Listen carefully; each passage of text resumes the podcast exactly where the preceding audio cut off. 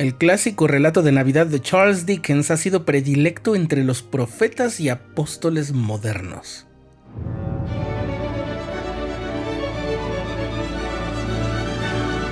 Estás escuchando el programa diario, presentado por el canal de los santos de la Iglesia de Jesucristo de los Santos de los Últimos Días.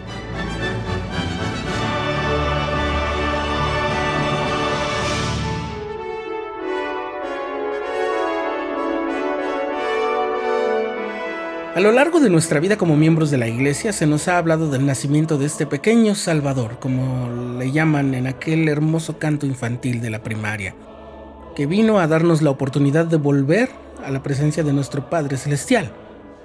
El inigualable don del Redentor nos hace posible superar nuestros obstáculos en el camino de vuelta. Muchos han sido los personajes de la Biblia y el libro de Mormón que han demostrado una transformación sincera y de corazón Podemos mencionar a Alma, hijo, al pueblo de los antinefileitas, a Jonás, a Saulo de Tarso y muchos otros. Cada uno de estos personajes pasó por un proceso doloroso y en ocasiones atemorizante, debido a que debieron contemplar el efecto de sus pecados y arrepentirse de ellos. Pero gracias a Cristo y a su sacrificio expiatorio, lograron obtener grandes bendiciones, volviéndose al Señor incluyendo el perdón de sus pecados. En esa forma, nacieron a una nueva vida. Para las personas que no han tenido la oportunidad de leer estas historias verdaderas en estos sagrados libros, estos relatos pueden no ser tan familiares. En el año de 1843, el escritor británico Charles Dickens publicó una obra peculiar que llevaba este título, un canto de Navidad, un relato navideño de terror. A lo largo del tiempo el título ha sido traducido simplemente como canción de Navidad o cuento de Navidad, y trata sobre la noche fantasmal que pasa en vísperas de Navidad el personaje principal, Ebenezer Scrooge, que es un viejo amargado, egoísta, indolente y misántropo, o sea, que se comporta como si odiara a la humanidad. El colmo de su horrendo carácter es su desprecio por la Navidad y las buenas cosas y acciones que se espera en esta festividad. Si esta obra hubiera sido publicada hace pocos años, te advertiría que lo que viene a continuación es un spoiler, pero a casi 180 años de su publicación ya no hay spoiler. Así que aquí va. La víspera de Navidad, Scrooge es atormentado por su pasado, su presente y el futuro hacia el que se está precipitando aparentemente sin remedio y entonces descubre la dicha que trae consigo el arrepentirse sinceramente de los errores y la satisfacción que trae consigo el trabajar para obtener algo más que solo frío dinero. Es una historia intensa. Sí, tiene elementos terroríficos porque qué mayor horror hay que el que surge de estar frente a tus propios pecados y mirar las consecuencias eternas que se ciernen sobre ti.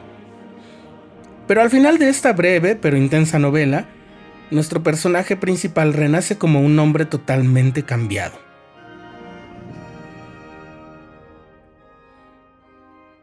Durante el devocional navideño de la primera presidencia de 2003, el presidente Thomas S. Monson citó este libro para mostrarnos el cambio radical del viejo avaro y egoísta. Estas fueron sus palabras. En su clásico cuento de Navidad, el ahora convertido personaje de Dickens, Ebenezer Scrooge, declara finalmente, honraré la Navidad en mi corazón y trataré de festejarla durante todo el año. Viviré en el pasado, en el presente y en el futuro. Los espíritus de los tres competirán dentro de mí. No cerraré mis oídos a ninguna de sus lecciones. Cuando el profeta Enos, sobrino de Nefi en el libro de Mormón, oyó la voz del Señor que le decía, tus pecados te son perdonados, nos preguntó, ¿cómo se lleva esto a efecto? Algo así como, ¿y cómo es posible que yo haya sido perdonado?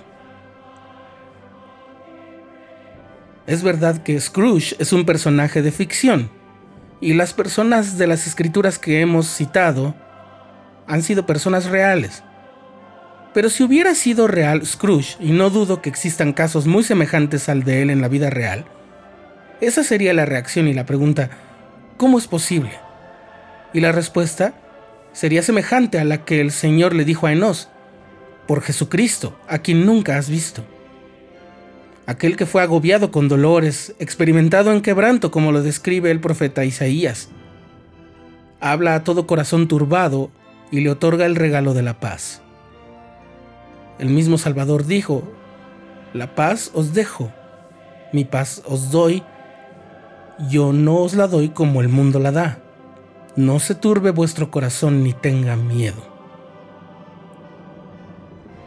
Y este es el centro, el espíritu del mensaje de la Navidad. Jesucristo nos dejó la paz, la esperanza y la oportunidad de cambiar el rumbo de nuestros actos por medio de su expiación. No se trata de un montón de boletos que se adquieren y lo autorizan a uno a pecar de manera consciente e indiscriminada. Más bien es la certeza de que aun cuando nos equivoquemos, podremos recibir una nueva oportunidad para hacer mejor las cosas y arreglarlas en la medida de lo posible, como hizo Scrooge.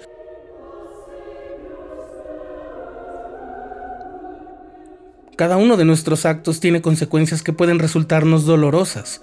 El viejo Scrooge lo vio guiado por el espíritu de las navidades futuras y entonces imploró saber cómo cambiar el desesperanzador epitafio que había visto.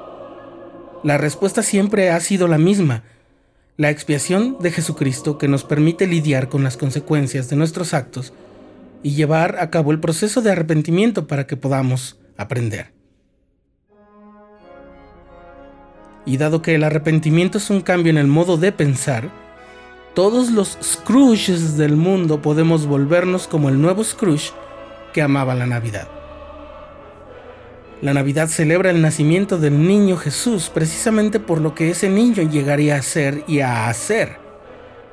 Darnos la bendición inigualable de las nuevas oportunidades, los próximos nuevos comienzos, las nuevas metas y las ganas renovadas de llenar nuestra vida de aprendizaje, de encaminar nuestro pesar para poder abandonar el pecado y como el viejo Ebenezer Scrooge, comprender que podemos escribir un mejor futuro para nuestras historias personales y en el proceso dar y recibir el amor de aquellos que nos rodean.